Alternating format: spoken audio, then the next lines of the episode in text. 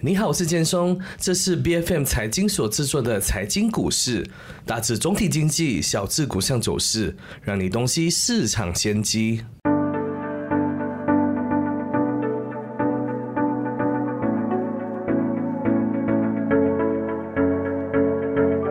零二三年第二季的企业财报季呢，很快就会来到尾声。马股大多上市公司整体的盈利增长表现呢，目前为止是没有什么惊喜，复苏动力呢似乎有些放缓。那当前呢，全球整体经济状况不获看好，在通膨压力居高不下、地缘政治紊乱等多重利空笼罩下呢，第三季企业盈利表现还有哪些看头？那投资者应该如何部署接下来的投资策略？有哪些领域值得大家注？注意，今天我们请来 Philip Capital 的投资分析师朱敬全 Kim 来为我们点评。Kim 你好，你好，建松。Kim，你看马股上市企业今年四季的盈利表现如何呢？跟去年同期相比，有什么变化呢？有哪些领域是你觉得表现的比较出色的？好的，我们看一下现在第二季度的业绩季哦，其实只是过了一半而已。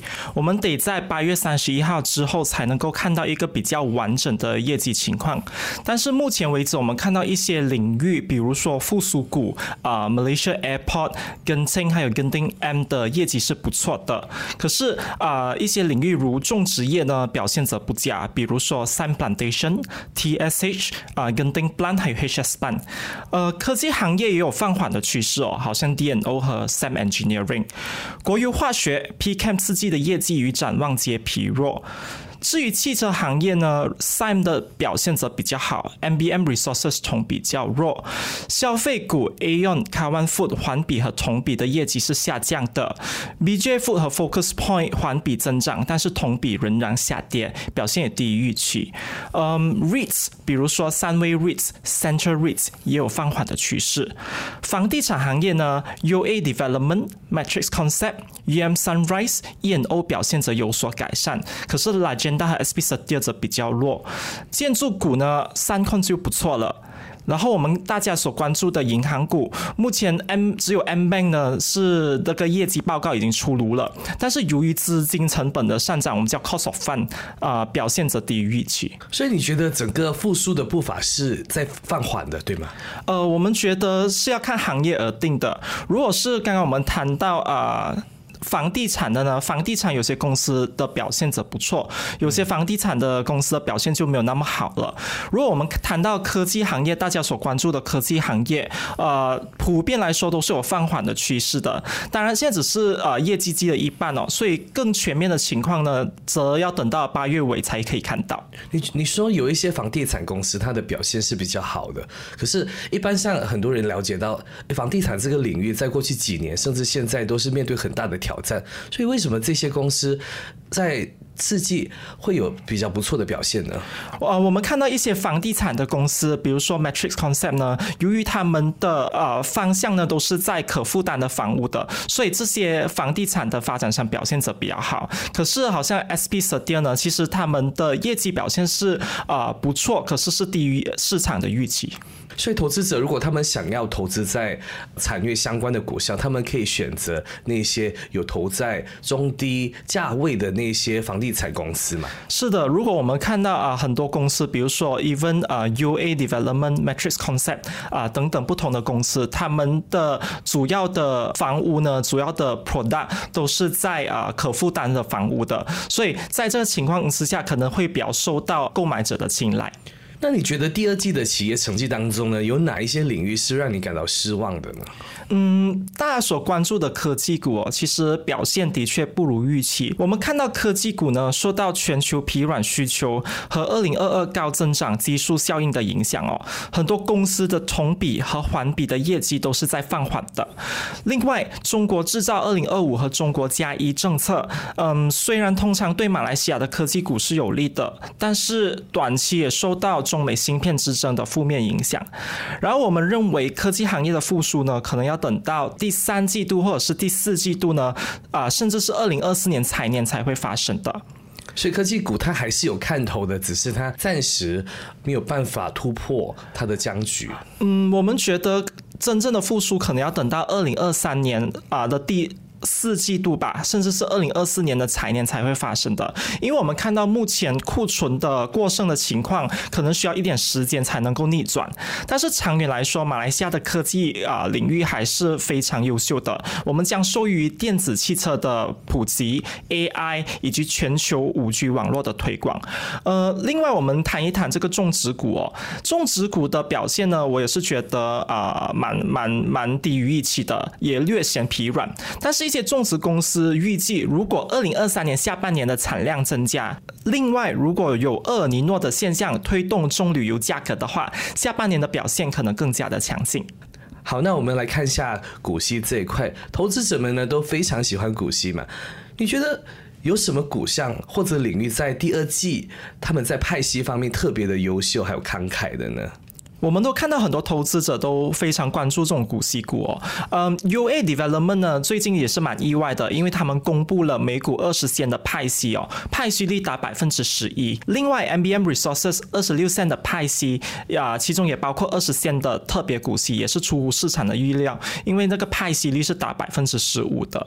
呃，其他公司的派息率呢就则维持稳定了。其实，在派息率方面，如果超过六八仙是算很高的。其实百分之五、百分之六，其实只要可以啊超过这个通膨的话，其实算不错了。那刚才你提到 U A，它派到十五八仙，那是很高的。对，可是通常这些股息呢，都是啊所谓的特别的派息哦，所以我们也是要看啊，到底这些公司能不能够在接下来的业绩维持稳定的派息。所以我们看到，其实股息哦和这个业绩是息息相关的。呃，目前呢，银行股的业绩估计还是比较稳定的。因此，预计会维持一定的派息，而我们大家所关注的这个种植股的股息，则接下来要看这个业绩的表现。所以，银行股是一个可以值得留意的股股项，对不对？是的，银行股呢，普遍来说都比较稳定了。我们看一下 Maybank 的话，呃，数据来说。都会有百分之六啊的股息率的，然后一些银行股如啊 RHB 啊 Public Bank 也是有稳定的派息的。那刚才你有提到种植股，其实种植股在派息方面也有不错的。呃，种植股在二零二二年的派息是不错的，因为啊盈利的表现不错。可是我们看到，因为啊受到这个啊低产，还有这个啊这个棕榈油的价格呢，长期啊维持在啊三千多呃不到四千的一个情况。所以啊，这会直接影响他们业绩表现的。那现在已经是八月二十五号了嘛？那八月份很快就要来到尾声，那第三季就是在九月也会来到最后了。说发，你觉得第三季我们会有比较特别的惊喜吗？嗯，其实我觉得。啊，要看行业而定哦。如果我们谈到科技行业的话，嗯，第三季度的情况可能跟第一和第二的季度差不多，目光可能要放在第四季度和二零二四年以后。消费股比如 Aon，预计第三季度将会出现季节性的疲软，但由于加大促销力度、丰富产品范围和优化租户结构，销售额预计将同比保持稳定。其他消费股有赖于强劲的内需哦，估计业绩也比较的稳定。不会太差，也不会有惊喜。银行股则有赖于 OPR 加息和我们说的定期存款重新定价 FD repricing，呃，预计净利差就是我们常说的 net interest margin 会保持稳定。呃，房地产方面呢，我们看到好像刚刚建松谈到的，吉隆坡房地产指数近期的表现非常强劲哦，年初至今呢涨幅已经达百分之二十五了。我们认为这些强劲的涨幅是由于房地产行业近期出现一系列积极的发展，也包括。外国投资者的投资以及高铁项目潜在的复苏。此外，在二零二二年多次加息以后呢，二零二三年七月暂停加息，也支持了房地产行业的情绪。当然，我们仍然持有这个中性的立场，但对房地产行业持积极偏向，因为我们预计短期内房地产需求将小有增长。另外，那些好像我们刚刚谈到的从事可负担房屋的房地产公司呢，将持续受益。因为你刚才所提到的，其实第三季度要突破整个僵局是不容易的。嗯，我们还是要看第四季度马股上市公司的盈利有什么特别的惊喜嘛？其实好像刚刚您谈到的，就是有很多企业已经开始把二零二三年摆在一边了，也开始展望二零二四年了。其实是有这样子的情况的，因为我们看到，比如说呃科技股哦，嗯。其实不只是科技股，我们看其实股票的价格的一个关键驱动是在于预期，而这体现在股票交易的 PE 和分析师的盈利预测等方面的估值切换是每年最重要的这个投资逻辑之一哦。以一些分析师将估值基准年份滚动到二零二四年，我们说的就是 roll over the valuation base year to the next year，right？从而推导出一个股票的 target price 就是目标价格，所以我们不难发现，好像科技业 World Semiconductor Trade Statistics 就是世界半导体贸易的预计哦，二零二三年总半导体的销售额会下降百分之十点三，但是二零二四年的。复苏是非常强劲的，增长百分之十一点八，而这将受移动、汽车和工业领域更广泛复苏的推动。然后这个 WSTS 呢，也预计库存补充将恢复，智能手机出货将反弹，同时普遍改善的消费情绪也会对此受到帮助。因此，我们看到 Bloomberg 对马来西亚科技公司盈利的共识预期，马来西亚科技公司的盈利将会在二零二四年财年迎来 V 型的复苏。那我们展望第三季，你觉得市场将会迎来哪一些利好的因素吗？还有马股还有存在什么隐忧的吗？然后我们再来谈谈这个外围的风险，来看看国内还有哪一些挑战的。其实我们刚刚谈到呃科技股，其实不单单只是科技股啦。我们不应该把我们的目光看到啊第三季度，而是应该把重点放在之后。呃，外围的话呢，有几个重要的因素哦。第一个，我们大家必须要关注的是美联储的货币政策行动。如果美联储的加息周期啊即将结束，而美元啊也达到峰值，并进一步走软的话，那对新兴经济体和货币是有。力的，当然也包括马来西亚。另外，我们大家需要关注的是中国，因为中国的经济呢和马来西亚是息息相关的。中国也是马来西亚最重要的经济伙伴之一。马来西亚的令吉和人民币呢也有较强的这个相关性。回到国内的话，啊，我们马来西亚两周前的这个州选举已经落幕了，离接下来的全国大选呢，大概还有四年的时间。所以，中期来说，我们认为政治的不确定性已经消除了，这也为中期政策的明确性和连贯性。铺平道路，然后我们关注的这个 GDP，嗯，第二季度的话，这个增长率是百分之二点九的，其实是低于第一季的五点六，也低于市场的预期百分之三点三。但是我们看到，其实国内的需求依然强劲。私人消费也 OK，但出口则略显疲软。然后我们的马来西亚央行也预计，大马全年经济增长将处于早些时候预测的百分之四至五的区间的下限。呃，另外我们也看到，马来西亚央行也预计，大马全年经济增长将处于其早些预测的百分之四至五区间的下限，但其实表现还是不错的。马来西亚呢，仍然是呃外国直接投资 FDI 的首选。目的，近期我们也看到很多公司，比如说 Tesla。对不对？也进来马来西亚市场了，所以是有很多利好因素的。另外，我们看到呃，这个第一季度和第二季度对很多上市公司都是受到这个营运成本提高而影响。我们看到电费也比较高，又受到最低薪资的这个影响。但是相信市场已经消化这个情绪了。最后，我们看到 KLCI 的这个价值是非常合理的，呃，因为我们看到本益比和账面价值已经处在这个历史低位，价值也正在浮现。呃，外国。股权持股呢，也处在这个历史低位，所以任何潜在的卖压也会受到限制。那我们有看到我们的这个新政府也。非常努力的去拉拢很多的国外企业来到这边投资的。那刚才你有提到特斯拉会来到马来西亚嘛？然后我们之前还有这个吉利嘛。可是这一些大公司说要投资，到现在为止我们还没有看到很大的这个效应。那可能还要几年的时间吧。嗯，其实我们看到马来西亚二零二二年的 Net FDI 呢，是大概是呃七十三 billion 的，七十三 billion 令吉的。所以通常当这些啊国际的公司过来马来西西亚呢，是需要一点时间才能够看到真正的效应，因为这些工厂呢，这些公司需要花一点时间来建设这个工厂，安排这个啊生产线、购买机器、聘请员工等等。所以在这个情况之下，大概所谓的复苏哦，将会在可能啊一至两年内才可以看到一个比较显著的效果。但我们不难看到一些报道说，有一些公司面临倒闭啦，还是啊有一些公司在裁员啊，不管是国内国外都有这样子的一个情况。那你觉得，基于上述我所提到的，马股下半年会不会迎来更多的并购活动呢？呃，如果我们看到并购活动的话，其实呃很难说，真的是很难说。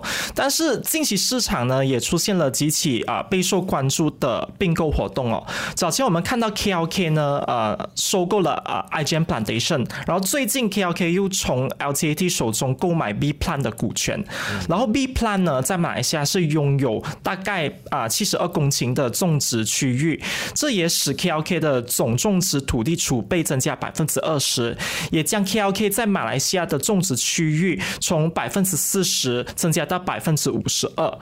所以这对 KLK 来说是一个积极的发展的，而且我们也看到马来西亚中旅游的定价比印尼的中旅游定价更有吸引力。另外，我们看到呃，申纳美哦，在昨天吧，以每股五令吉收购 UMW Holdings 啊百分之六十一点一八的股权，出动这个 MGO 强制收购，而且 Sam 也不打算维持 UMW 在这个交易所的上市地位。当然，您刚刚提到有很多啊裁员什么的，其实。